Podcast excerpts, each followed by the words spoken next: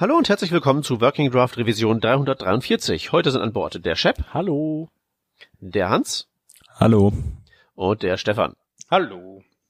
Der Hans hat uns einen schönen Artikel ausgegraben, den wir mal als Anlass nehmen, ein bisschen über das JavaScript der Zukunft zu reden und wie wir das so ganz allgemein finden. Der Artikel, den Hans da ausgebuddelt hat, der enthält genau jetzt drei upcoming Changes, aber wir werden noch über ein paar weitere reden. Trotzdem würde ich mal vorschlagen, Hans, du erklär, kannst uns doch mal kurz erzählen, was ist denn so der erste upcoming Change, den wir laut diesem Artikel total lieben werden? Ich bin sehr gespannt.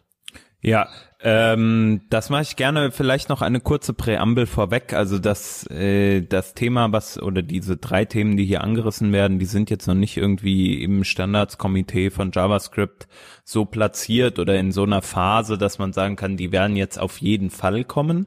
Ähm, es sind aber Vorschläge, die aus der Community halt entsprechend aufgegriffen werden. Ähm, und der Peter hat es ja schon gesagt, wir haben, beschäftigen uns mit drei ähm, ja, Veränderungen, die da eventuell kommen könnten für die Sprache, die jetzt hier angerissen werden. Und die erste nennt sich Optional Chaining. Ähm, Im Endeffekt, äh, wenn ich das mal kurz erkläre, da geht's drum, ähm, dass man ja im Normalfall, wenn man Objekte hat, die genestet sind ähm, in JavaScript, also man, man stelle sich so eine Ob Objektstruktur vor, vielleicht einem Benutzer. Der Benutzer hat verschiedene Daten, zum Beispiel eine Adresse und in dieser Adresse, das ist auch das Beispiel, was hier äh, genannt wird, gibt es eine Straße ähm, oder vielleicht auch eine Postleitzahl oder etwas ähnliches. Dann würde man wahrscheinlich die Daten so aufbauen, ähm, man hat ein User-Objekt, darin verschachtelt ist äh, eine Property Address, die ist wiederum auch ein Objekt und in, äh, in Address steckt ein, ähm, ein Attribut drin, das nennt sich dann Zip Code oder äh, Postal Code oder Street oder ähm, was auch immer. Ähm, und wenn man jetzt zum Beispiel einen Benutzer hat, der noch keine Adresse hinterlegt hat, dann wäre vielleicht das Attribut Adresse auf dem Benutzer undefined. Ähm, Genau, und für diese Fälle, für diesen Fall ist halt das Optional Chaining gedacht. Im Normalfall, wenn man irgendwo auf der Seite vom Benutzer jetzt vielleicht im User Profile anzeigen möchte, hier, äh, das ist die Straße übrigens vom Benutzer, dann würde man ja äh, da auf das User Objekt, dann auf das Address Objekt und dann auf das Attribut Street zugreifen. Also wäre es in JavaScript sozusagen User.address.street.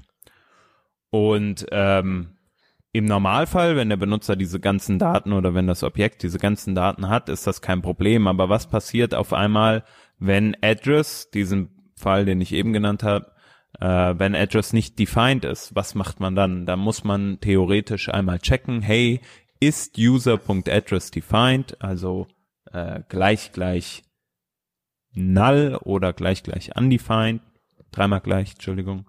Ähm, und nur dann naja, kann tatsächlich ich würde zweimal zweimal gleich null würde funktionieren, weil das auch undefined abfängt. Genau, dann würde man halt auf diesen äh, null und undefined Operator, also ein nullish würde man würde nicht Operator, sondern äh, Typ testen, würde man dann sagen nullish? Ich weiß es nicht. Auf jeden Fall äh, würde man dann auf diese beiden Typen abtesten, also null und undefined. Ähm, aber es gibt ja auch im JavaScript-Kontext noch andere falsy äh, Werte, zum Beispiel einen Leerstring oder eine Null oder False. Ähm, das heißt, da müsste man dann aufpassen. Zum Beispiel kann man nicht einfach sagen, hey, teste mal, ob user.address äh, existiert. Also if user.address, Klammer zu, und dann den Block schreiben, weil das würde dann wieder äh, in einem Fall, wenn zum Beispiel Address ein Leerstring wäre, würde man dann ähm, ein, ein Falsy-Wert zurückbekommen, obwohl der Wert eigentlich gesetzt ist, aber halt auf einen Leerstring. Der Vorschlag, den jetzt, um das langsam mal abzurunden, äh, dieses Dokument macht, ist, dass man ähm, diese Abfrage nach dem Wert, also ist ein spezielles Oberobjekt gesetzt bei der Abfrage user.address.street beispielsweise ist Address gesetzt, ähm, dass man das innerhalb dieser dieser Zeile, dieses einen Chainings in dem Ob in diesem geschachtelten Objekt ähm, einfach machen kann, indem man ein Fragezeichen hinter den Wert setzt. Also man würde dann schreiben user.address Fragezeichen Punkt Street. Und dann würde der ähm, würde entsprechend der der Compiler von JavaScript hingehen und sagen, hey, user.address ist definiert, also gucke ich, dass es ob es Street hat oder in dem in dem negativen Fall, wenn address undefined wäre oder null, äh, dann würde der Operator einfach undefined, äh, Entschuldigung, der Compiler einfach undefined zurückliefern und würde dann sagen, okay, Address gibt es nicht, also ist die ist der ganze Ausdruck undefined. Soweit der Vorschlag. Also der, der Ausdruck ist undefined und ähm, es ist nicht so, dass es eine Exception gibt, wenn irgendwie eins der vorherigen Unterobjekte undefiniert ist. Das ist letztlich der Unterschied, ne? Genau, das ist noch eine Sache, die ich nämlich nicht genannt habe. Äh, Im Moment bekommt man halt eine Uncaught, einen Uncaught Type Error, weil man versucht, von einem undefinierten Objekt eine Eigenschaft zu lesen. Das ist natürlich schwierig für den Compiler und äh, das, dieses Problem würde man dann entsprechend umgehen mit, mit dieser neuen Logik. Ja. Gab es übrigens damals auch schon in CoffeeScript. Ist das geil. Mhm. Nicht wahr? Es war nicht ja, alles schlecht. CoffeeScript transpiliert das Ganze ja runter. Ne? Eh, eh zu dem, was jetzt wahrscheinlich auch diese ganzen Bubble-Plugins machen.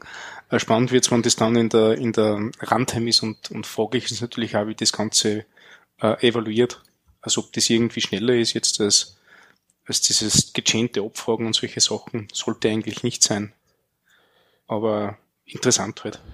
Na, es ist auf jeden Fall sehr, sehr viel besser zu schreiben, weil wenn du jetzt wirklich ja. mal in großen Objekten navigierst und ernsthaft mit der, mit dem, damit rechnen musst, dass da Dinge undefiniert sind, ähm, und du willst das halt irgendwie einigermaßen robust schreiben, dann musst du da halt echt schon ziemlich viel if dieses, if jenes und dann halt eben, wie Hans mhm. schon erwähnte, sicherstellen, dass man da auch auf, auf undefined checkt, ähm, ich weiß jetzt nicht genau, wie dieser ähm, Navigationsoperator jetzt mit Null umgeht oder sowas.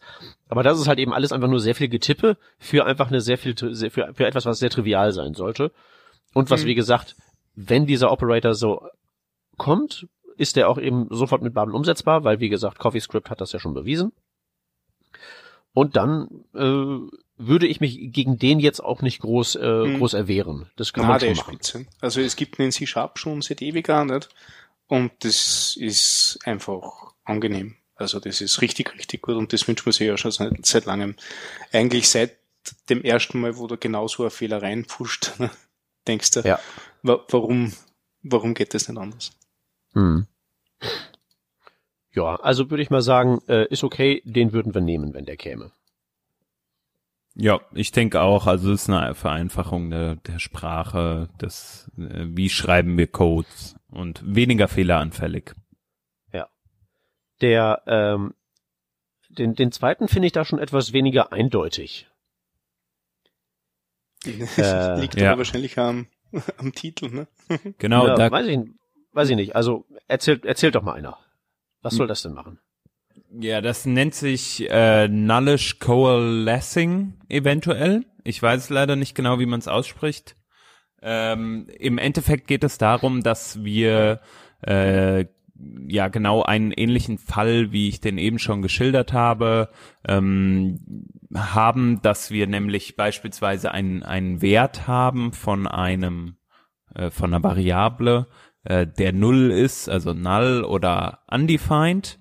Ähm, und es gibt aber halt auch zum Beispiel Default-Werte und Default-Werte können auch mal false sein und äh, die können auch mal null die Zahl sein. Ähm, und im JavaScript-Kontext ist es sehr häufig so, dass äh, oder wenn man dann testet, entsprechend ist eine Var Variable gesetzt, würde man dann if var oder variable ähm, Klammer zu äh, und dann sein, seine Anweisung schreiben. Und ähm, das kann halt dazu führen, dass man dadurch halt äh, Werte, ähm, die die von Haus aus null oder false oder Leerstring sind, ähm, damit entsprechend als falsy behandelt.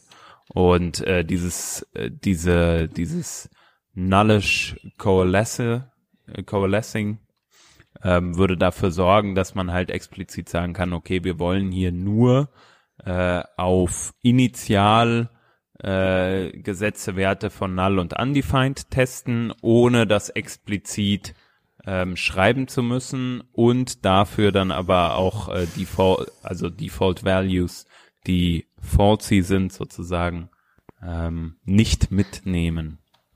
Also ich glaube, das also geht sprich, ja auch. Das ist eine, eine Syntax für, für die zwei Nichtse, die JavaScript hat. Also, dass man die unter einem Dach bündeln kann gleichermaßen.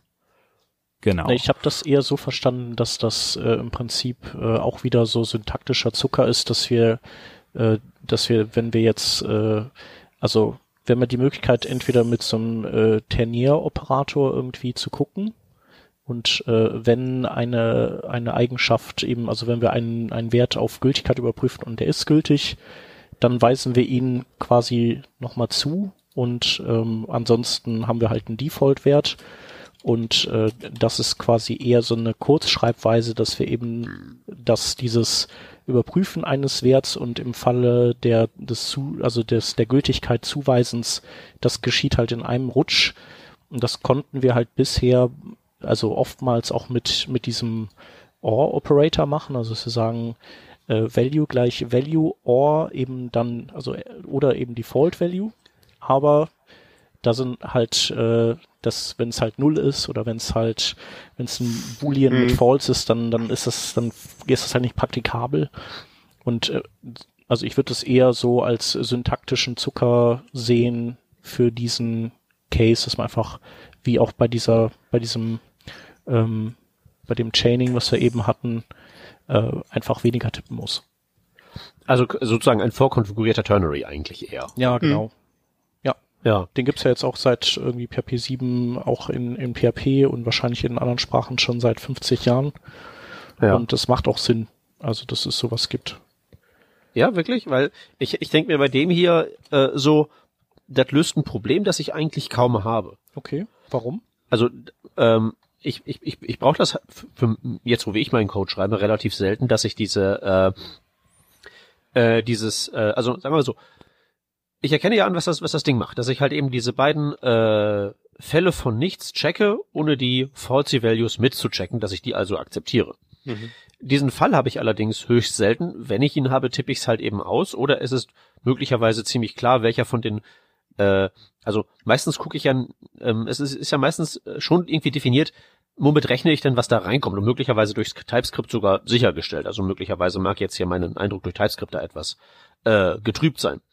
Aber der eigentliche Punkt, wo ich sowas haben möchte, ist doch eigentlich, äh, wenn ich Funktionen Funktion habe und da kommt ein Parameter rein und da ist einer gegebenenfalls nicht definiert. Nur da haben wir ja schon eine Syntax, die genauso funktioniert. Ganz In klar. meinem Fleece-Code habe ich diese Anforderung so selten, dass mir dieser Schuh noch nie gedrückt hat. Also anders bei diesem Safe Navigation Operator, wo ich mich schon oft drüber geärgert habe, dass ich da jetzt jede Unterproperty checken und checken und checken muss, äh, sehe ich jetzt halt hier nicht wirklich, dass mich das jemals groß gestört hätte. Im Einzelfall sicherlich mal, aber äh, jetzt so irgendwie ein, ein großes Problem finde ich da jetzt eher nicht, mehr so eine, Macke halt. Also ja, kannst du ja. machen, aber dann hast du halt wieder noch mehr Operator und noch mehr Binärrauschen in deinem Code. Also ich sehe das genauso, das ist äh, ähm, das einzige Mal, wo ich solche Sachen verwendet habe, also gerade das mit dem oder oder, ne? wo du Parameter seinst, äh, war im Grunde dort, wo meine Funktion eigentlich die Fallparameter äh, äh, akzeptieren hätten sollen. Und jetzt, wo das existiert und das in, in, in, äh, in, in der aktuellen JavaScript-Implementierung verfügbar ist, kommt der Fall eigentlich sehr, sehr selten vor. Und nochmal, und noch eins dazu, wenn der Fall mal vorkommt, hat man es ja hin und wieder auch so im Destructuring-Kontext. Man zerlegt ein Objekt hm. in seine Unterproperties und braucht dann gegebenenfalls einen Standardwert. Nur das ist ja dann die gleiche Mechanik wie bei Funktionsparametern mit mhm. der Vorbelegung. Sprich, da haben wir dieses Feature schon. Richtig. Aber so außerhalb vom Destructuring-Kontext und außerhalb von Funktionen habe ich das sehr selten. Und dann tippe ich doch lieber was, als dass ich was Neues lerne. Diese zweimal im Jahr, wo es vorkommt. Ja, die Frage ist, ob alle so implementieren wie wir, nicht? Also das, mich beruhigt schon mal, dass ich nicht der Einzige bin, nicht? dass, dass du das auch so ähnlich machst, aber die Frage ist, wie es andere machen, ne? Ja. Naja, ist halt schwierig. Also ich, ich, ich bin da vorhin durch diese, durch diese Proposal-Liste durchgescrollt und hab dann doch äh, so, so teilweise ganz schön, ganz schön äh, Enthusiasmus Underflow gehabt. Aber gut, komm, einen haben wir ja noch in dem Originalartikel, den mhm. Pipeline Operator. Shep, erzähl doch mal. der Pipeline Operator, der ist auf jeden Fall was für dich. Äh, und zwar genau geht's hier um, äh, um äh, den äh, Fall der Function Composition, also dass man quasi äh, Funktionen äh, in Funktionen rappt und so weiter und so fort. Und da hat man rein vom Lesen her ja das Problem, dass die innerste Funktion die also eher weiter hinten in der Zeile steht, sozusagen diejenige ist, die, die zuerst ausgeführt wird und, und dann diejenigen, die außen kommen und sich das sozusagen von innen nach außen arbeitet und ähm, unser Lesefluss ist halt nicht so und mit dem Pipeline Operator kann man eben das Ganze sozusagen serialisiert schreiben und nicht genestet und ähm, trotzdem passiert halt innen drin das Gleiche, was so die Ausführung angeht. Ähm, und es ist einfach besser zu lesen. So würde ich also das der Effekt ist ja eigentlich, der Effekt ist ja eigentlich der, dass sich äh, der Pipeline Operator zu normalen Funktionskonstruktionen so verhält wie Promises zu Callbacks. Mhm. Ne, man muss es nicht mehr von innen nach außen lesen, sondern man kann es von oben nach unten runterlesen, weil der Pipeline Operator Funktionsaufrufe so verkettet, dass immer das Ergebnis von dem ersten in den zweiten reingepiped wird, in den dritten reingepiped wird und so weiter. Ja. Ja, also tatsächlich bin ich hier ziemlich an Bord, weil das tatsächlich ein, äh, sagen wir so, ich, das sehe ich so als so ein, so ein etwas, was einem neue Dinge ermöglicht. Das ist jetzt zwar auch etwas, was sozusagen eins zu eins transpilierbar wäre in die heutige Welt. Nur jetzt kann man damit sich Konstruktionen erlauben, die man sich vorher nicht erlaubt hätte, einfach nur weil es ein unleserlicher Klammersalat gewesen wäre. Oder man müsste sich halt eben mit lauter Einzelschritten ganz viele Variablennamen ausdenken. Aber jetzt schreibt sich eben so runter.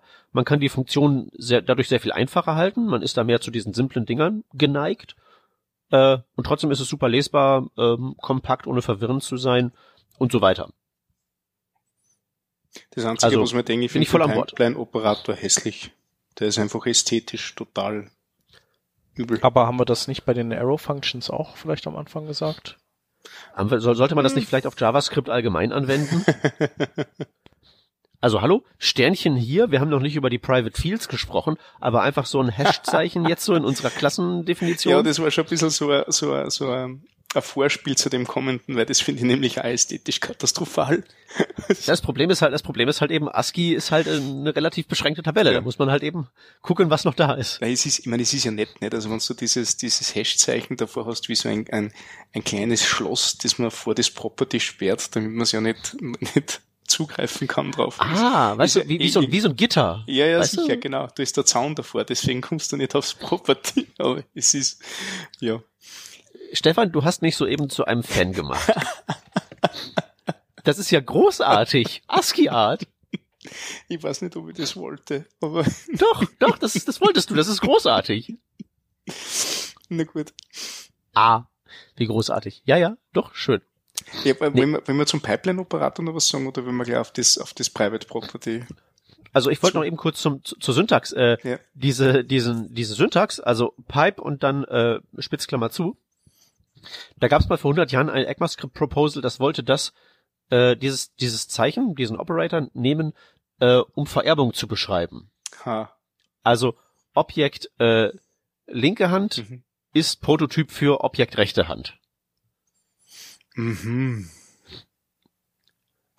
Wo ich mhm. auch mal mhm. dachte, das ist sehr cool und das braucht keiner. Ja. Auch das irgendwas wegen, wegen, wegen Schnittmengen zum da oder solche Sachen? Nicht, ne? Nee, das, es ist, weil, weil es ist ja so ein bisschen so ein, äh, so, so, so ein bisschen ein Pfeil ist es ja, ne? Ja. Ja. Da, da, da, so diese Beziehung vielleicht. Aber äh, mhm. ich bin, ich bin dafür, dass dieser, die, diese äh, Zeichenkombination hier sehr viel besser aufgehoben ist. Mhm, natürlich. Also, was mir halt ärgert ist, ist, dass dieses, dieses, dieser Pfeil nicht genau in der Mitte von diesem Pipe-Operator ist. Das ist eigentlich das Einzige. Vielleicht sind alle meine Bedenken durch eine saubere Font gelöst. Äh, also da werden sich bestimmt irgendwelche Zwanghaften finden, die dir da mithilfe von Fontforsch alle, alle, alle Probleme da beseitigen. Ja, das klingt doch nach Ligaturen. So, genau, es gibt ja schon so feste Ligaturen für die Arrow-Functions nicht. Also da werden sicher irgendwas mal machen. Benutzt ihr das? Na. Ich bin was, ich bin, der, ich bin der Purist. Also ich habe ja extra eine Programmierschrift äh, mit, mit besonders hohem Zeilenabstand mal vor 100 Jahren gewählt, als es noch nicht so war, dass man das in jedem Editor pixelgenau selbst definieren konnte. Mhm.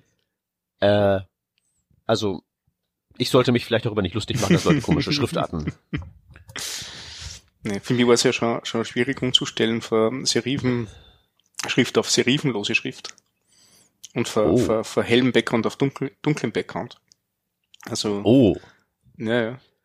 Ich mochte ja, die ganzen, ich, ganzen Schweinereien von aber Default-Settings. Ich würde jetzt gerne noch mal ganz kurz zu dem äh, Pipe Operator doch zurückkommen, also, ja, bevor wir jetzt doch äh, abdriften in eine weitere Folge zum Thema, wie stelle ich meinen Editor ein? dö, dö, dö.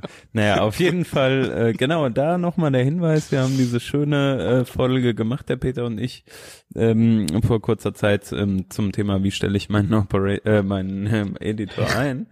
Äh, Nummer habe ich nicht im Kopf, aber ihr findet das schon raus. Äh, was ich nochmal fragen wollte, äh, soweit ich mich erinnere, ist ja dieser Pipe Operator auch in zum Beispiel ReasonML ähm, sehr, sehr mhm. präsent. Gibt's noch irgendwie andere, ähm, andere Sprachen? Klar, in Node irgendwie hast du halt so eine Function, die du callst, also mit Punkt Pipe zum Beispiel, wenn du Streams behandelst oder so.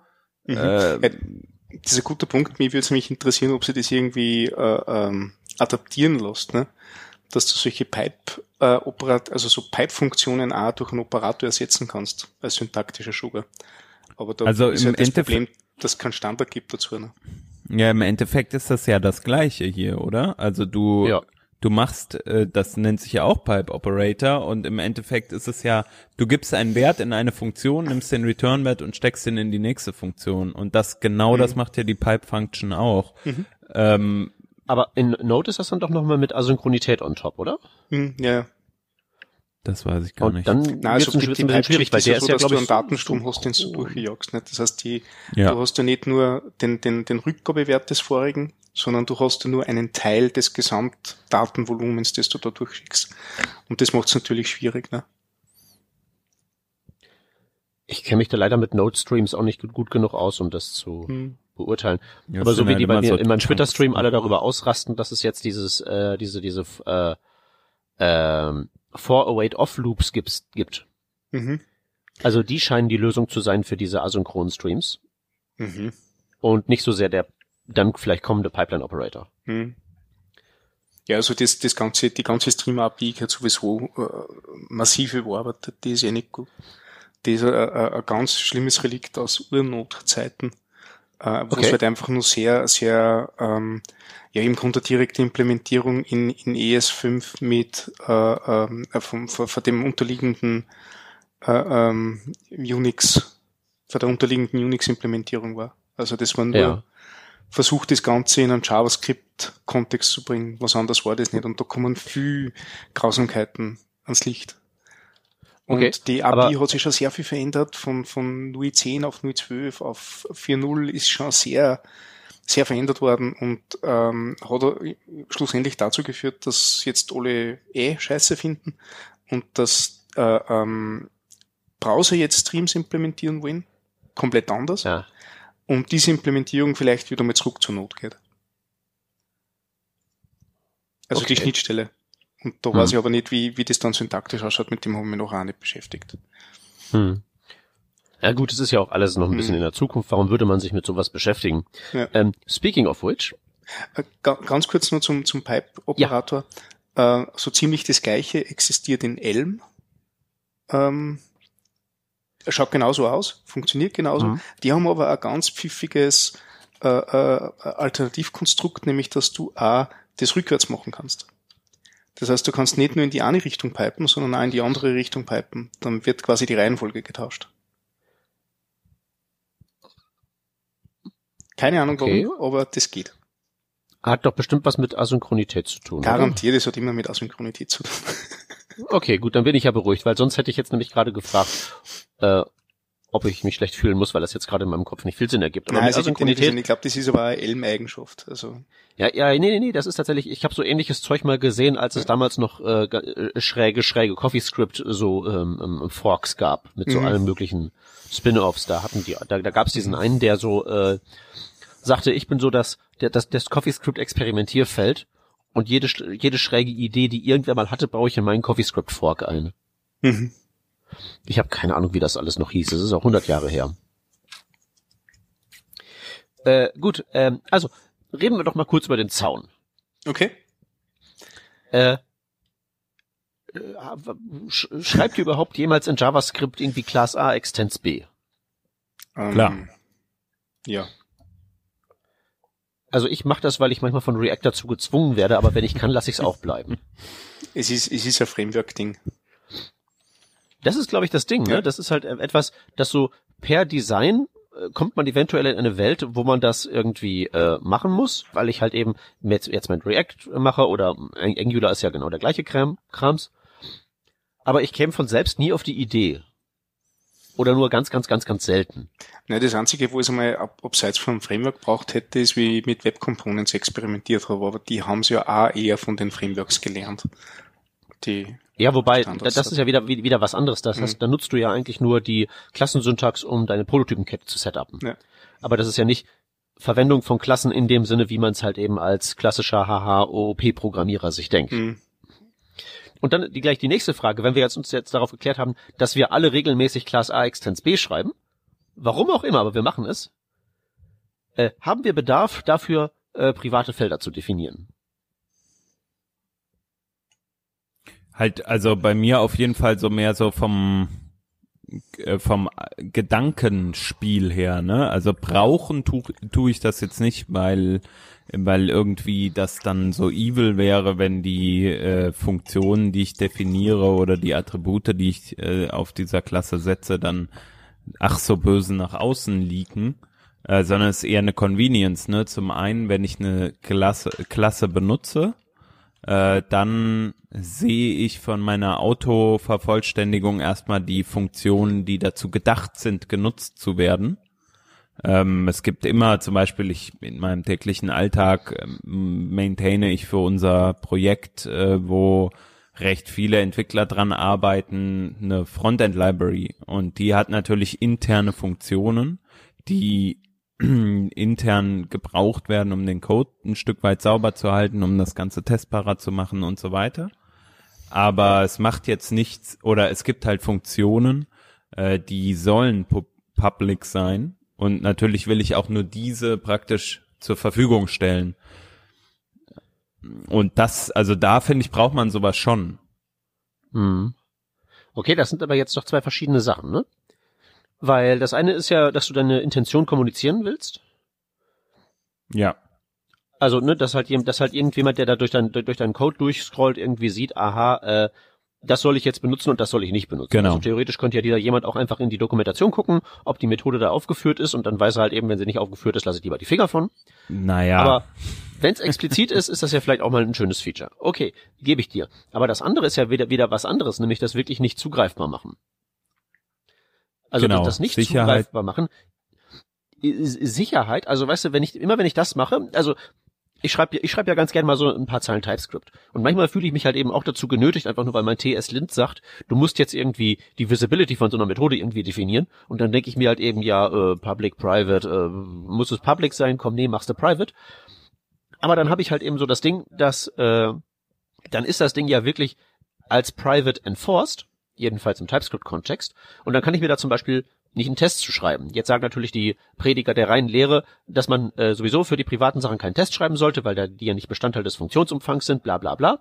Aber wenn ich halt ein komplexes Objekt habe, wo viele Methoden zusammenspielen, um einen Output zu generieren, dann geht es zumindest mir so, dass ich regelmäßig zu doof bin, um überhaupt jetzt die irgendeine private Submethode zu entwickeln, dass ich da tatsächlich immer erstmal zum Test-Driven Development greife und erstmal meinen Test schreibe und dann versuche, den irgendwie auszufüllen. Das mache ich halt immer dann, wenn es irgendwas bezahlen ist und ich zu doof bin dafür mit meiner mathematischen äh, Einschränkung. Das heißt, ich will immer Sachen testen, die wo ich einsehe, dass man sie nicht testen sollte in the big picture, aber ich will sie halt testen als Entwicklungswerkzeug, um meine Gedanken zu leiten. Äh, aber eigentlich sollten sie der reinen Lehre nach private sein und das ist doch alles irgendwie Kokolores und dann denke ich mir doch immer, mach's einfach alles public und mach vor die Sachen, die keiner benutzen will, zwei Unterstriche vor. Ja ich ende jedes Mal wieder dabei aus den genannten Gründen. Alles, was du gesagt hast, Hans, also vor allen Dingen das, das, das Argument mit der Autocompletion, das wiegt sehr schwer, aber am Ende steht mir der ganze Krempel dann doch so dermaßen im Weg rum. Ja. Und wenn irgendein Entwickler zwei Unterstriche vom Variablennamen sieht und nicht weiß, dass er da die Finger weglassen soll, dann weiß ich auch nicht, was, was man da noch machen soll. Ja, also ich, ähm, wir haben bei uns festgestellt, dass das leider der Fall ist, dass Leute sich da nicht ausreichend dran halten und dann hast du halt das Malheur jetzt, wenn du, wir haben, ich habe das auch reimplementiert dann in, in TypeScript oder sag ich mal um, um geschrieben zu TypeScript und dann natürlich wollte ich sofort alles private machen, aber kannst du vergessen, weil die Leute halt sich einfach da drauf, ach guck mal, das brauche ich und bis das jetzt irgendjemand implementiert hat, dass es da einen Public Setter und Getter gibt für diese eine Geschichte, die jetzt ich genau machen will, äh, da mache ich das einfach eben so.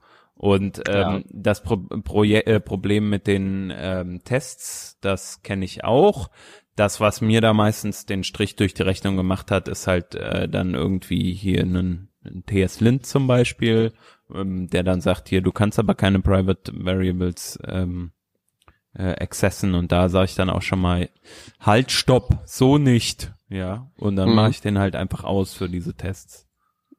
auch sehr gut. Ja. Also aber dann explizit halt und dann schreibst du halt hier äh, disable auf der nächsten Zeile oder disable für diesen Pfeil oder so. Und das ist also teilweise natürlich auch dann ein bisschen doof, muss man drum herum arbeiten. Ähm, ja. Grundsätzlich finde ich das aber schon nicht schlecht. Also du könntest einfach zwei Unterstriche schreiben. Genau, ich könnte einen oder zwei Unterstriche machen, je nachdem, äh, je nach Gusto, je nachdem, mit wem man spricht. Ähm, dann würde es aber, wie gesagt, dann hätte es die anderen Drawbacks und das sehe ich einfach nicht. Äh, ich finde ähm, Themen an, an oder Variablen ähm, und äh, Funktionen, die privat sind von der Klasse, die nicht nach außen kommuniziert werden soll, die machen mir mein Leben als Developer viel leichter. Also aus den genannten Gründen. Und ja. allein schon, wenn ich, wenn ich da äh, selbst dran programmiere und sehe, okay, jetzt greife ich hier auf irgendeine Klasse zu, äh, auf irgendeine Funktion zu, Entschuldigung, die gar keinen, die gar nicht äh, public sein sollte, die eigentlich für irgendwas anderes geeignet ist, muss ich die dann jetzt verwenden und denk dann nochmal drüber nach. Hm. Was sagen denn die anderen? Na, was mich interessieren würde, wäre, dass wir jetzt also alle im Prinzip ja etabliert haben, wir schreiben Klassen, wenn wir es müssen und, und, und wir sind so, sozusagen dem, äh, dem Private-Konzept jetzt nicht, äh, dem unterstehen wir jetzt nicht mit einer Fundamentalopposition die spannende Frage wäre ja, wie finden wir denn das, das Proposal, das in Zukunft außerhalb von TypeScript in JavaScript quasi zu haben, mit dem Zaun davor. Also ein Hash vor dem Methodennamen oder das Feld macht's privat.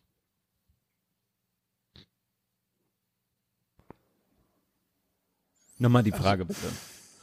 Wie finden wir das, wie finden wir die Proposals dafür? So. Äh. Naja, das Ding ist ja, das hat ja durchaus eine Berechtigung. Äh, ich habe gerade überlegt, in, in welchen Fällen ich das braucht habe früher, dass ich, dass ich äh, ähm, oder, oder jetzt Sachen brauche, wo man denkt, okay, es sind Methoden, die möchte ich eigentlich eher nicht nach außen geben, hin und her. Äh, ich habe das früher immer in, in, in, in äh, selbstausführende Funktionen gepackt. Ne?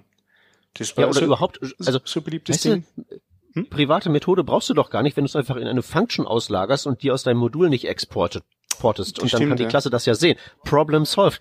Hm. Ah, okay, aber Na, vielleicht machen wir das. Ja. Ja, der Gartensand nicht. Also was ich mir halt frage syntaktisch, warum das nicht möglich ist in JavaScript im aktuellen Zustand, dass man da ein sauberes Schlüsselwort hinschreibt. Private ist ja ein Reserved Word. Ja, für diesen Zweck, oder? Das hat man ja damals mit, mit, äh, wir versuchen jetzt die ES5 glaube, zu machen. Ich, ich, ich, ich glaube nicht. Ich glaube, das hat man damals einfach nur so, weil wir, wir können noch. Ja, genau. Aber, aber Sie haben ja damals nicht. einfach alles, alles reserviert, was, was in Java an Schlüsselwörtern verfügbar ist. Das, das war der ES4-Zugang, ja. ne? Ja, das sowieso. Mhm. Ja, also Module stimmt schon. Module machen das eigentlich relativ, relativ sauber und ja, und, und die zu testenden hm. Objekte sind, sind, sind weniger komplex, weil du musst deine Klasse, deine, deine Instanz nicht erst in ein State versetzen, wo du dann gucken kannst, ob bei gegebenem State ein Methodenaufruf mit gegebenem Input den gewünschten Output-State hat, sondern einfach eine Function, wo du oben Zeug reinschmeißen und kommt was raus. Ah, ich, ich verstehe die Menschheit manchmal nicht. Insbesondere die Programmierende manchmal nicht. Naja.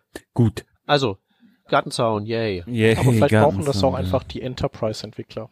Weißt du, Wahrscheinlich, für die, für die Können die nicht Class nehmen? Da dürfen sie dann sogar Private und Public schreiben.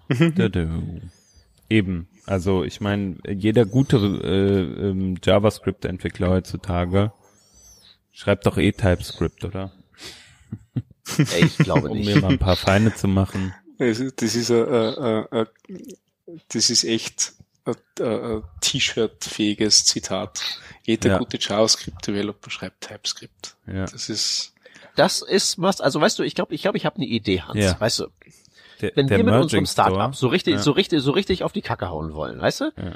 Und wir brauchen dann irgendwie einen Stand auf einer Konferenz und wir wollen, dass Leute dich ansprechen, damit du denen erzählen kannst, wie toll unser Produkt ist. Weißt ja. du, was ich dir anziehe? Äh, ähm. Genau dieses T-Shirt. Ach so, ja, ich da auch alles. Du machst das, weil du bist größer, da sieht man das besser. Deswegen ist das dein Job.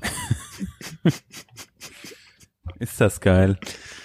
Gibt's denn noch andere Vorschläge? Entschuldigung, wenn ich jetzt wieder hier so Fokus ne, im Kopf hab. Ähm, eine Sache, also nochmal, gibt's andere Vorschläge, äh, die man ähm, nochmal besprechen könnte? Wenn nicht, habe ich nämlich direkt eine Frage. Also ich hätte noch einen, den ich auf jeden Fall haben will. Okay. Äh, Global. Ja, was, man, was ist äh, Global?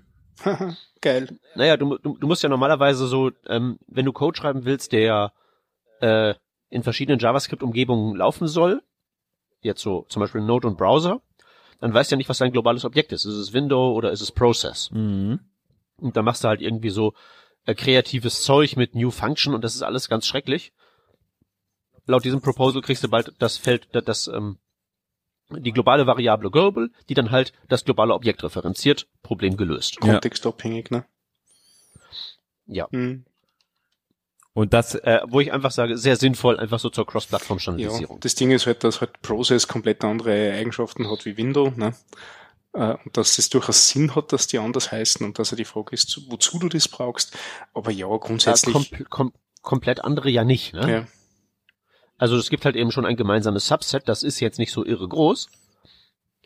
Aber ähm, kann, kann ich mir vorstellen, dass man das haben Aber es ist schon nicht schlecht.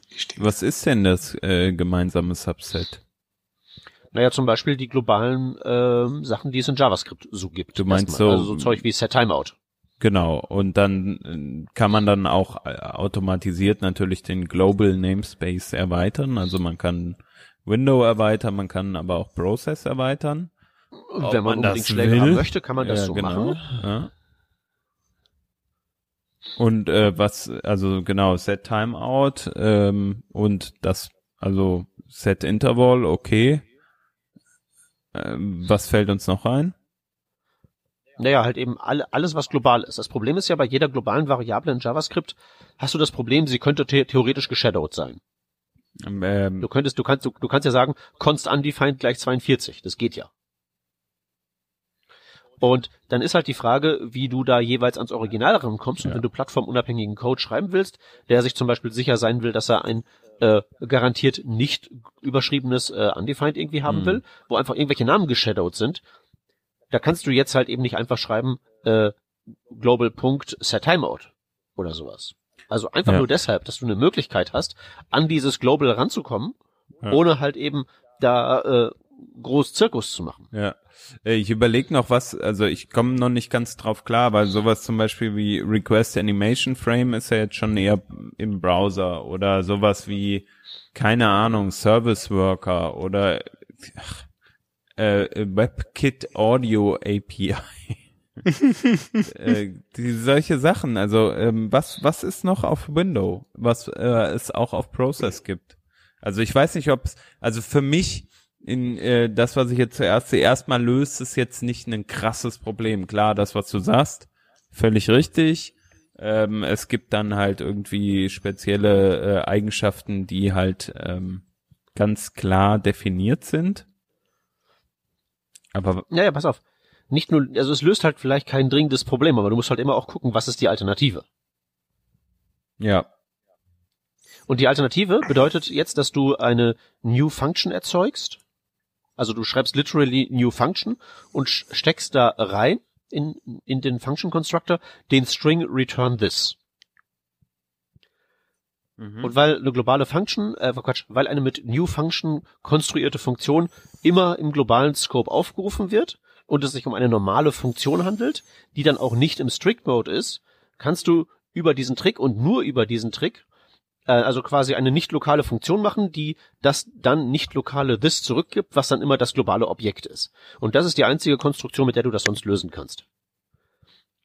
Und das ist so ein Augenkrebs und so erklärungsbedürftig. Ich bin nicht mal sicher, ob jeder, der das jetzt gehört hat, verstanden hat, wie das funktioniert, weil New Function auch schon so ultra schräg ist, dass man einfach nur dieses Ding, was du in wirklich ziemlich vielen Libraries findest, die halt so cross-Plattform funktionieren wollen, dass du das los wirst. Und wenn man jetzt so diese Abwägung macht, wir werden dieses ultra hässliche Teil los und alles, was passiert ist, dass es halt jetzt eine neue globale Variable namens Global gibt, äh, bin ich an Bord. Was ich mich frage, ist, ob es Konsequenzen und ähm, das nicht nur Variable ist, sondern das auch vielleicht ein Global Objekt ist, äh, das auf beiden Plattformen gleich ist und Window und Process an der richtigen Stelle in der, in der Prototype-Chain hängen.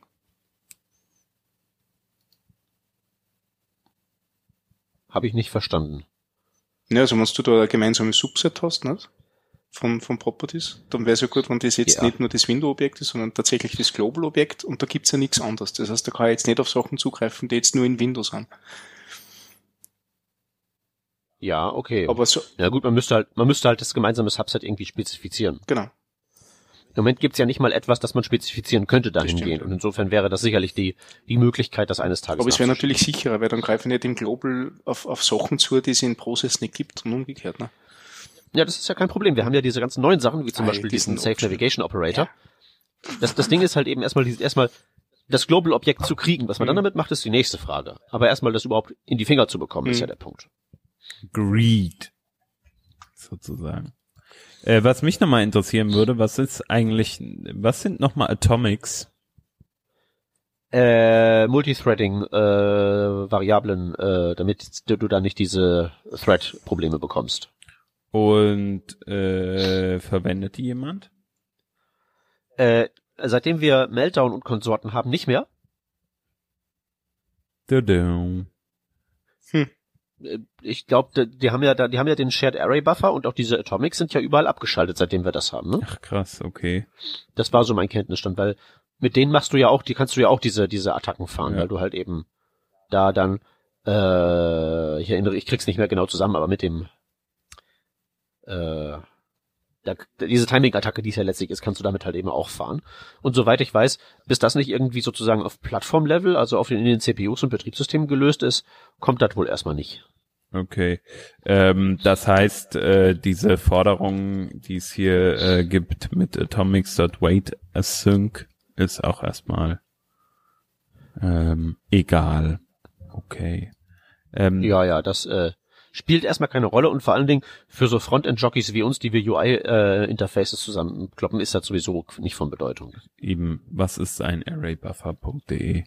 Ähm, und dann ja, eine... Arraybuffer an sich ist ja schon ne, für so Bild hochladen, Binärdaten, Audioaufnahme mit Zencaster und so, ne, das ist ja alles. Aber der Shared Array Buffer, dieser Multithreading-fähige, das ist halt eben wieder ein Schritt zu weit, dass das wahrscheinlich für die meisten Webentwickler da draußen ziemlich irrelevant ist. Ähm, und eine zweite Sache, die mir jetzt gerade noch ins Auge sticht, sind die Decorators. Ähm, genau. Was können Dekoratoren? Äh, ist eine andere Syntax für ähm, im Prinzip Funktion höherer Ordnung. Mhm. Mehr, mehr, mehr ist es ja eigentlich nicht. Ähm, Finde ich halt, sehe ich halt oft, wenn ich irgendwie so mir, mir, mir irgendwelche React-Dokus äh, durchlese zu irgendwelchen Libraries, die setzen das überall ein. Boah, kannst du halt machen, kannst auch eine Funktion schreiben. Es ist im Grunde nichts anderes wie eine Funktion. Das ist das Ding. Jo. Also wenn du wenn's, wenn's das anschaust, wie das transpiliert wird, ist das originale Funktion, die halt irgendwelchen, irgendwelche Magic macht mit, äh, mit dem, was du reinputterst, ob das jetzt ein Property nee, nee, ist. Nicht, oder? nicht wenn du es transpilierst. Hm? Ein Decorator ist literally eine Funktion. Ja, eben, das meine ich ja. Nur es gibt halt noch eine weitere, eine, eine weitere Syntax, um es aufzurufen, ne? Also ja. mit dem Add davor. Weil, wenn es eins gibt, was JavaScript braucht, ist es A, ist es auf jeden Fall noch mehr Funktionssyntax. Davon haben wir nämlich echt nicht genug. Ja, aber das, Peter, das ist jetzt alles, weil du jetzt Purist bist und sowieso nur mehr Funktionen schreibst, nicht? Du musst an die ganzen armen Typen denken, die von Java und .NET kommen und die auch programmieren wollen. Ja, ich, ich, ich bin ja normalerweise, wenn ich jetzt, wenn ich, wenn ich jetzt arbeite, bin ich ja auch etwas weniger auf Krawall gebürstet als jetzt gerade. Ne? Und habe ja immer sehr viel Verständnis für die armen Leute aus all diesen Universen. Mhm. Aber das heißt ja, man, man kann, ich, ich finde, es ist das eine, Verständnis aufzubringen. Und das andere ist halt eben lauter Features zu schustern, wo man halt eben sagt, schreibst du einfach eine Funktion. Mhm. Ja, also zum Beispiel bin ich pro Klassensyntax, weil anders in JavaScript auszudrücken, Objekt A hat ähm, ähm delegiert äh, an Objekt B mit so äh, irgendwie Object Create oder so ist halt komplett unzumutbar. Mhm. Also ich bin mit Klassensyntax voll an Bord. Aber nur weil das halt eben ein Problem löst, das halt eben in JavaScript real existent ja. ist. Und jetzt lösen wir Probleme, die wir gar nicht haben, für Leute, die woanders herkommen. Und ähm, wir unterstellen, dass die diese Probleme haben und dass die sowas haben will. Aber irgendwie so der, der äh, sehe ich nicht so richtig. Also außerhalb von React und ein paar so ganz, ganz crazy Kompilier, äh, Transpilier wilden sehe ich das halt auch nicht. Das sind immer so diese kleinen Taschen von Leuten oder von Frameworks oder von Libraries, wo das halt irgendwie benutzt wird und der Rest der Welt ignoriert das vollkommen. Äh, aber ja, die, die gibt's, die werden wohl auch irgendwie kommen und die sind mir vollkommen egal. Hm. Also. Also ich finde es gerade, wenn ja. du, wenn du, es ist aber wieder aus der Framework-Ecke. Also wenn du Frameworks nimmst, wo du eben auch Klassen sehr stark brauchst und du wahrscheinlich auch Private äh, Properties brauchst, brauchst wahrscheinlich auch. Braucht man das alles? Ich weiß nicht. Oder, oder wo du denkst, es zu brauchen. Ne? Und es unterscheidet sich ja den Frontend-Code, den ich schreibe, wenn ich wirklich tatsächlich dazu komme, dass ich nochmal Frontend-Code schreibe, in einem Framework, falls ich denn wirklich dazu komme, dass ich nochmal Frontend-Code in einem Framework schreibe, erheblich von dem, was ich in Node mache, und in Node brauche ich den ganzen Mumpitz eigentlich nicht. Aber. Das ist halt eben das Ding. Ich, ich beschreibe immer JavaScript immer so, als das ist nicht eine Sprache, sondern das ist halt, das ist, also, okay, es ist eine Sprache, aber das verhält sich halt so ähnlich wie die deutsche Sprache. Ja, Beweisstück A. Mit, mit, lauter, mit, mit, mit, mit, laut, mit lauter sehr seltsamen Dialekten. Und wenn, wenn, wenn du halt den Flensburger und den Österreicher oder Gott bewahre gar den Schweizer in einen Raum sperrst, dann ne, können die ihr, ihr, ihr, ihr Geschriebenes gegenseitig lesen und wahrscheinlich auch falsch verstehen, weil mhm. sie komische Wörter jeweils benutzen, die der andere nicht kennt. Aber, aber es ist halt trotzdem was je, jeweils doch relativ anders mhm. dann. Ja, wie war das mit, mit Ausrasten, und, ne? Das ist, ich, ich habe am, am, am, am Montag auf der Beyond habe ich eh zu dir gesagt, Hans, oder? Ne? Ich habe gesagt, ey, geht's mal kurz aufs Hotelzimmer ein bisschen ausrasten, nicht? Und das ist halt in Österreich ähm, ausruhen. Rasten, nicht? Also ausrasten. ausrasten ist bei uns eine total relaxte, gemütliche Sache, nicht? Ist natürlich jetzt, ja. wenn du nicht Österreicher bist, ist das, wird das natürlich sehr schwer verstanden. Da fliegt schon der, der, der Fernseher aus dem Hotelzimmer. Ich gehe aufs Hotelzimmer, um mal gepflegt auszurasten. Ja, genau. Nicht gemütlich, Super. entspannt. ja, aber genau das ist es. Ne? Also die Decorators sind das Ausrasten der, der objektorientierten Sprachen. Ich, ich, ich, ich, ich, ich kann da nicht widersprechen. Super. Äh, Shep, du hattest was zu Big Ins erzählt. Ja, das, äh, das liegt daran, dass ich äh, mir einen Talk von der Google I.O. angeguckt habe und da ging's ähm, um die... Nicht den mit dem Telefonierroboter? Nee, nee, äh, ich, nee, nee, nee. Da habe ich mir so einen 10 Minuten Zusammenschnitt von der Keynote angeguckt und dann wusste ich alles, äh, was mhm. wichtig ist. Ähm, nee, äh, Matthias Binance und noch so ein Typ haben so ein bisschen äh, so Neuerungen äh, in der V8 Engine ähm, beschrieben und äh, unter anderem eben ähm, das äh, Big Int, also quasi äh, ein, ich glaube derzeit ist äh, sind Zahlen äh, Integer oder die Zahlen im Allgemeinen auf 57 Bit begrenzt oder sowas in JavaScript und wenn du Big Int benutzt, dann ähm, dann und, und das kennzeichnest du einfach durch ein äh, entweder castest du auf BigInt oder du packst hinten ein n dran an die Zahl und dann ist das halt eine BigInt-Zahl und ähm, dann läufst du halt nicht in in Limitierungen, also weil JavaScript halt einfach irgendwann ähm, irgendwann kommst du halt an die Decke, an die höchste Zahl, die JavaScript darstellen kann, und dann eben nochmal eins draufzählst, dann wird die inkrementiert die Zahl einfach nicht weiter. Und ähm, ja, ja schon, schon halt nur noch jedes zweite Mal und so weiter, ne? Es Keine Ahnung, ja, es geht ja die, jedes zweite Mal, die Präzision geht ja verloren. Ah ja, okay. Na gut, das wusste ich nicht. Aber auf jeden Fall, ähm, das hast du halt dann mit Big Int nicht. Genau. Sondern dann hat man wirklich eine, ein, ein, einen großen Integer. Genau. Ich, ich Ja. weiß selber noch nicht genau, wann, wann ich das äh, brauchen könnte, ähm, aber vielleicht merkt man das erst durch schmerzhafte Erfahrungen. Naja, ich, ich würde einfach sagen, es ist halt so, ähm, wenn man so vor sich hin programmiert, ist es ja immer so, dass man naiverweise immer davon ausgeht, ja, ja, wird schon funktionieren. Beziehungsweise es wird so wohl viel- keiner eine so große Zahl mit meiner Library verwenden. Ke- Keiner wird so eine große Zahl verwenden, niemand wird diesen komischen String da reinpacken und so weiter. Das ist ja, un- unser ganzer Code ist ja so. Wenn wir wirklich so viel Error-Handling reinschreiben würden, wie wir es müssten, wird es keiner mehr lesen können. Es ist ja so. Und das kann man sich halt eben, glaube ich, bei diesen, einfach dadurch, durch die Existenz von sowas wie BigInt für eine bestimmte Subklasse von potenziellen Problemen bei Zahlen einfach ersparen. So, die Zahl ist es nicht völlig ausgeschlossen, dass die mal riesig groß wird, also nehme ich halt mal lieber einfach so ein BigInt. Und wenn es halt eben die, wenn die, wenn dies nicht wird, dann wird die JavaScript Engine, der ganze schöne Optimizer, das schon merken und rechtzeitig halt eben sich das wieder runter optimieren, damit es schön schnell läuft. Ja. Also so als äh, eingebaute Verteidigungsmaßnahme gegen ein paar Probleme, die, wie du richtig sagst, nicht unbedingt immer passieren, aber wo man halt so en passant sich die, das extra an Sicherheit mitnehmen kann. Insofern bin ich da auch äh, ziemlich an Bord. Ja. Was übrigens witzig war, bei, die haben auch äh, danach immer gezeigt, so welche ähm, Engines unterstützen das und das war dann Chrome, Opera und Node.js unterstützen das schon. Nein, So, unglaublich, ey, geil. wie kann das denn sein? Drei Engines unterstützen das schon. Wahnsinn, ich dreh durch. Bist du nicht Gut, dass die halt alle V8 benutzen, haben Ja. sie halt dann nicht gesagt. Bist du nicht eh, wenn du drei Engines hast, ist das schon abgesegnet und solche Sachen? Das haben sie sich Auf aber jeden ziemlich Fall. gut, ja, gut ja, ausgedacht. das haben sie clever, clever gemacht, ja. Genau. Das, aber äh, mache ich bei meinen Progressive Web App Talks auch immer dafür, ich äh, Android, äh, Quatsch, Edge auf Android auch immer als eigenen Browser an. Weil der kann das auch total gut. Cool. Dann sieht das nicht so schlimm aus, wenn da Safari noch neben steht mit so, äh. Und Samsung Internet und ja. Den kannst du doch dann auch Das gibt's alles benutzen. gar nicht mehr, la la la la la la la. Nein, nein. Doch, der kann doch äh, P äh, Progressive Web Apps kann er doch gut.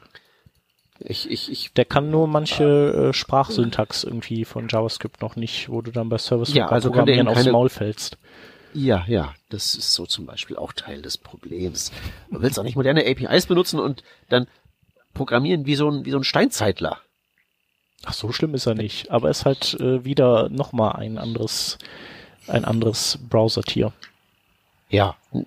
Anderes Browsertier wäre ja okay. Wenn es ein gutes Tier wäre. Ja. Oder wenn es ein Tier wäre, dem ich vertrauen kann, wo ich irgendwie sagen kann, du kannst das vielleicht noch nicht alles, aber du wirst das bald können, weil du bist gut. Ja. Ja, Und da würde ich halt Samsung in die gleiche Ecke stellen wie so Safari, wo ich auch so denke, kann nicht hier mal die Evolution vorbeikommen und mal so ein bisschen Selektionsdruck ausüben? Tja, Das würde, das, das geht halt nicht. man sieht dich ja auch äh, demnächst auf ein paar äh, Meetups in Deutschland mit, äh, mit dich fluchen über diese Browser, ne? Habe ich gehört. Ich, ich habe den Talk so gebaut, dass ich da nicht viel fluchen kann. Okay. Ich warte noch auf ein paar Bestätigungen, dann fasse ich das alles mal zusammen, dann können wir das auch mal hier erwähnen. Mhm. Aber ja, ich mache so eine kleine äh, Tour kreuz und quer.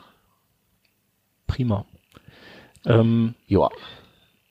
Äh, JavaScript-mäßig haben die übrigens noch ein paar andere Sachen, die äh, auch hier in dem äh, TC39 ähm, Proposals, in der Proposals-Liste drin ähm, stehen, und zwar in Stage 3, also welche, die tendenziell eher äh, fertiger sind. Ähm, die werden jetzt auch unterstützt.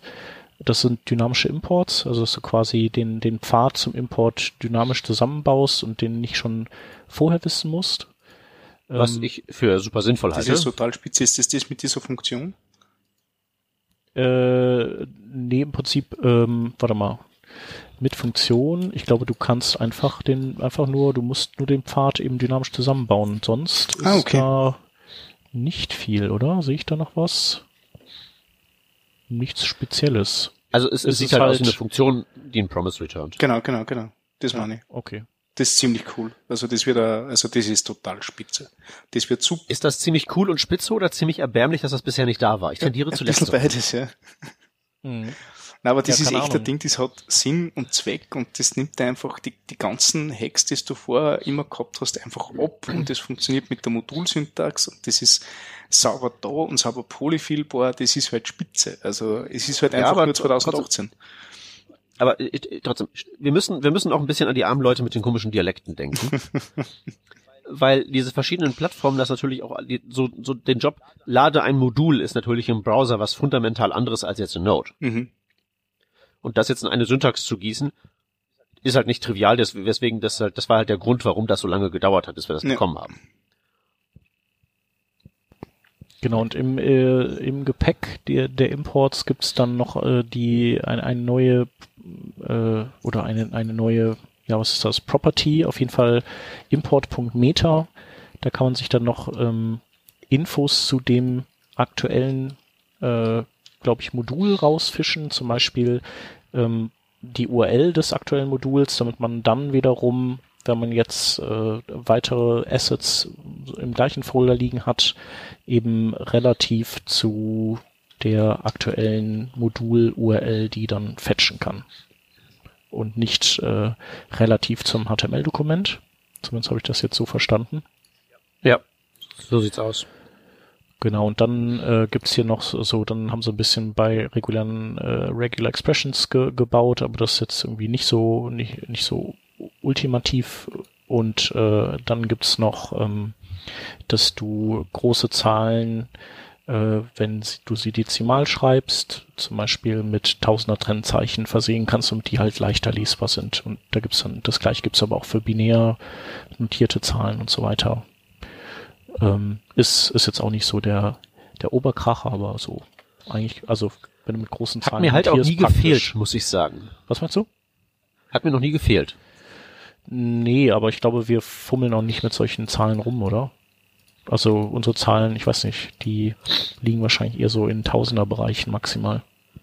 Ja, aber trotzdem, äh, selbst wenn du eine große Zahl ausdrücken willst, also da, da, da, selbst dann mache ich es ja meistens so, dass ich das irgendwie hinschreibe, äh, sieben mal äh, bla mal blub. Also ja, du formuliere die Zahl mathematisch aus, weil es ist ja nicht so, dass es eine Magic Number namens äh, 15.738.000 gebe, sondern diese Magic Number kommt ja zustande durch Komponente plus Komponente geteilt durch Komponente. Ja. Und dann, wenn man das so ausformuliert, im mathematischen Sinne, hat man ja die Begründung für diese Zahl direkt da. Und jetzt schreibe ich halt eine Magic Number mit, mit Unterstrichen als Tausender Trennzeichen. Ja, hm, super. Finde ich jetzt nicht unbedingt besser. Ich glaube halt, das bauen die ein, weil es so einfach ist. Mach keinen Bestandscode kaputt, man muss halt nur irgendwo eine Syntax ein bisschen erweitern naja. Ja. Weißt du denn, warum es äh, so lange dauert, zum Beispiel, dass bis so Flatmap und so Zeugs reinkommt? Also, äh, weil Hatten das wäre so war das mit dem Smoosh das Problem? Ja, ne? Also generell dauert ja alles lange. Genau, aber das ist und doch das eigentlich ist was, was irgendwie äh, jeder haben will und wo die Sache doch eigentlich relativ einfach gestrickt ist, oder? Das wäre doch mal was Gutes.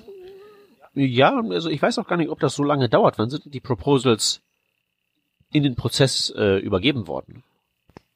Keine Ahnung, kann man das Also so ich glaube, das, das, ich glaube, das ging schon relativ flott und vor allen Dingen musst du halt eben, also du hast vor allen Dingen bei sowas wie äh, Flatmap und Flatten hast du ja auch einen wunderbaren Fahrradschuppen, über dessen Farbe du dich streiten kannst.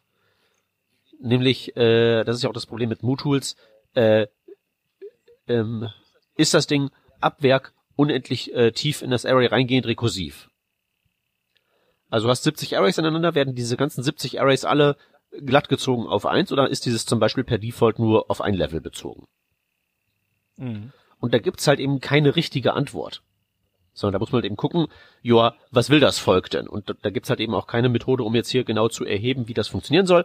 Also kann man sich da halt eben ewig drum zanken. Und bei so diesen, diesen, diesen, diesen äh, Tausender-Trennzeichen, baust du halt ein, funktionieren auf eine offensichtliche Weise, nämlich die werden ignoriert. Und dann war's das. Das macht's halt einfacher. Ja, also ich sehe, beide sind zehn Monate alt. Also beide, das mit den Zahlen ist sogar elf, mhm. fast elf Monate alt. Ja, aber ich glaube, so lange brauchen die halt einfach, um da so durch ihre Stages durchzugehen. Mhm. mhm die haben ja auch nicht jeden Tag ein Meeting und sowas alles. Ja. Also ich wundert mich jetzt nicht. Ja, okay. Ja, und was, was wollt ihr gerne haben? Was fehlt euch, was hier nicht drin steht? Habt ihr überhaupt noch Probleme, die gelöst werden wollen? Also das Einzige, was oh. ich cool finde, das drinnen ist, das ist ja total drinnen, das ist äh, ähm, Observables. Das finde ich gut, dass das in Standard kommt. Ja? Welches Problem löst denn das? Ähm, Events. Äh, hä? Ich finde Observables sind eine, eine sehr fesche und saubere äh, äh, ja, Syntax will ich nicht sagen, nicht, mhm. äh, äh, Struktur, äh, um mit Events umzugehen. Ja. Im Zuge dessen haben sie ja, ja sogar überlegt, dass man nicht äh, eine, eine On-Methode für, für, für HTML-Element macht, die dir genau mhm. Observable zurückgibt, was du subscriben kannst. Toll. Ja, ich bin, ich bin voll deiner Meinung. Ja. Warum muss das in den Standard? Ha, naja, damit Browser implementieren. Wozu? Schmeißt du RxJS drauf, hast du das Ja, Zeug. aber dann ist nicht Schmeißt du was anderes drin. drauf, hast Das ist ja, das gleiche wie mit Promises, ne? Nee, würde ich nicht sagen. Promises sind ja wirklich ein konzeptionelles Primitive. Könnte man jetzt über Observables auch sagen. Und jetzt weiß ich natürlich nicht, was ist denn der Scope von den Spezifikationen. Ja Wenn der so ähnlich wie bei Promises total bare bones mhm. ist und dann immer noch so RxJS mit ihren, mit ihrem ganzen Ausschmücken das, da weiterhin das, ein. Das Ausschmücken hast du alles in RxJS drinnen. Das Observable macht wirklich nur dieses, dieses bare bones. Es gibt, äh, mit, mit dem Next schickst du weitere Daten auf den Strom was du, was du okay. dann noch damit machst, mit diesem ganzen Mapping etc. Es gibt aber Sachen in Array, die Flatmap machen, aber die sind wahrscheinlich dann nicht mit, mit Observable äh, kompatibel, ganz sicher nicht. Aber, mhm. aber genau diese Dinge, äh, äh, für die wirst du weiter XJS brauchen. Aber dieses Grundkonstrukt, dass du halt dort in einen Strom Daten rausschicken kannst, was ja noch auch interessant ist, wenn du mit, äh, mit HTTP-Strömen arbeiten willst im, im Client. Nicht? Äh, für das finde mhm. ich Observables absolut sinnvoll. Also das ist zum e- Event-Handling ja. und zum, zum Daten über Zeit äh, rausputtern, ist das ein Konstrukt, das ich finde, das kehrt in die Random und kehrt in Standard. Ich bin, ich, ich, ich bin, ich bin voll an der, ich bin von so dermaßen auf deiner Seite, das glaubst du gar nicht. Wow. Nur, äh, vielleicht fehlt es mir einfach an Vorstellungsvermögen, dass ich jetzt sehen kann, was uns das an, an Mehrwert bringt, wenn es erstmal in den Spezifikationen ist. Wenn es zum Beispiel im Browser drin ist. Ja, du kannst noch, äh, äh, du kannst noch Browser-APIs Observables zurückgeben lassen. Ja. ja. Gut. Also wie gesagt, vielleicht fehlt es mir da an Vorstellungsvermögen oder mein Leidensdruck ist einfach ja. mit, mit Promises dann nicht mehr groß genug oder so. Hm.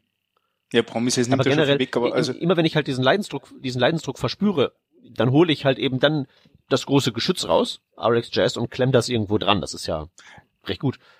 Ja, aber eben das große Geschütz. Ne? Ich brauche das große Geschütz, aber ich habe halt diesen Leidensdruck halt relativ mhm. selten. Das ist der Punkt.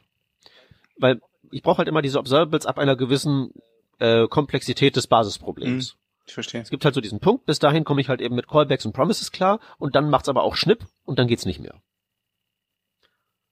Aber dann brauche ich halt eben tatsächlich auch immer die ganze, äh, die, die ganze Kanonade, weil dann ist mir mit dem Primitive nicht geholfen. Mhm. Weil ich dann halt eben einen Flatmap auf Observables brauche, zum Beispiel. Ja, verstehe. So, jetzt, also ja ich, ich bin eigentlich nicht gegen alles, aber ich, ich, bei, bei einigen Sachen, also so wie gesagt, Flatmap auf Array sehe ich äh, auf jeden Fall, muss rein, ist einfach so Basisoperation, Primitive brauchst du immer. Und Observable ist halt mehr so auf der Sache, Seite von, das kann man schon mal gebrauchen, aber muss man dann dafür da was in den Standard einbauen? Weil das Ding ist halt eben, wenn man da was einbaut, hat man halt eben eine Sache, die man mehr auf jeden Fall jonglieren muss, weil wenn ich jetzt irgendwie was gegen eine, gegen eine Browser-API programmiere, habe ich jetzt halt schon die Optionen, dass sie synchron ist, dass sie asynchron ist und Callbacks hat, dass sie asynchron ist und Promises hat und demnächst habe ich noch die Option, dass sie asynchron ist und Observables macht und vielleicht ja auch noch demnächst asynchron und Streams. Irgendwann ist auch mal gut. Also ich, ich fand ja gut, wenn, wenn Streams die Observables API noch hernehmen würden, um, um den Stream zu implementieren. Das ist ja durchaus eine legitime äh, Herangehensweise. Ne? Wenn das so käme, aber hattest du nicht gerade gesagt, die Streams, äh, Streams im Browser sind schon a thing? Ja, ein bisschen, äh, na, Streams im Browser, ja, also es gibt ein Proposal, aber ich, ich muss mir das echt anschauen. Also ich habe mir das, da bin ich einfach zu blank. Vielleicht ist es ja auch so, dass die äh, Leute, die uns zuhören, noch Ideen haben an Themen, die äh, so ein Stück weit interessant sein könnten für JavaScript? Ich habe ich hab, ich hab eins. Also einen Wunsch habe ich noch und den, den, den kriege ich nicht und den werde ich wohl auch nie kriegen. Okay. Erzähl ich, mal. Ich will Custom Equality definieren können. Custom Equality. Dass ich einem Objekt sagen kann, Objekte sind ja immer ungleich jedes andere Objekt, aber ich will einem Objekt ja. sagen können, du bist gleich ein anderes Objekt, wenn Bedingungen. Mhm, du ja. willst quasi in deiner Klasse den, den Equality Operator overriden. Das ist gemein, aber richtig. jo. Ja, oder halt so, ein, so, so, so eine Trade-artige mhm. Syntax wie in Rust mhm. oder mhm. sowas. Nee. Das, das, das würde ich gerne haben, dass ich zum Beispiel auch mein Set sagen kann, welche Werte sie als äh, gleich bewerten wollen und sowas. Das würde mir das Leben sehr viel leichter machen, aber das wird wohl nie kommen. Tja, vielleicht ja doch. Du kannst ja einfach mal ein Proposal einreichen. Ja, ich könnte mich auch zum Bundeskanzler wählen lassen. Das ginge natürlich auch. Das ist wahrscheinlich weniger anstrengend. Hm. Hm. Das ist. Also wir werden deine Jubelperser. das ist, das ist jetzt der T-Shirt-Spruch für die. Peter. Genau. Peter, ja, okay. Peter. Ja, wunderbar. Ich mache jetzt hier gerade die, ich mache so gerade hier die Gerhard Schröder Gewinner. Sieht jetzt keiner, aber schade. Okay, äh, dann setze ich jetzt nochmal an, nämlich wenn die Benutzer, äh, die Hörer, die Benutzer, sag ich schon, wenn die Hörer natürlich äh, noch ähm, auch JavaScript benutzen. So, jetzt habe ich die Kurve bekommen. Und ähm, einige Ideen haben zu, zu Themen, die eventuell mal im JavaScript Standard landen sollten. Dann könnte man das Ganze ja mal in einen kleinen äh, Kommentar verfassen und den einfach beispielsweise in unser Blog unter diese Sendung posten oder uns über Twitter anhauen und einfach mal Gast hier bei uns werden und dann reden wir über die Needs von unseren Hörern. Ansonsten würde ich sagen, ähm, haben wir's, oder? Würde ich sagen. Jo. Gut, dann äh, würde ich sagen, ein herzlichen Dank fürs Zuhören und bis zur nächsten Sendung. Und ciao. Ciao. Tschüsschen. Ciao.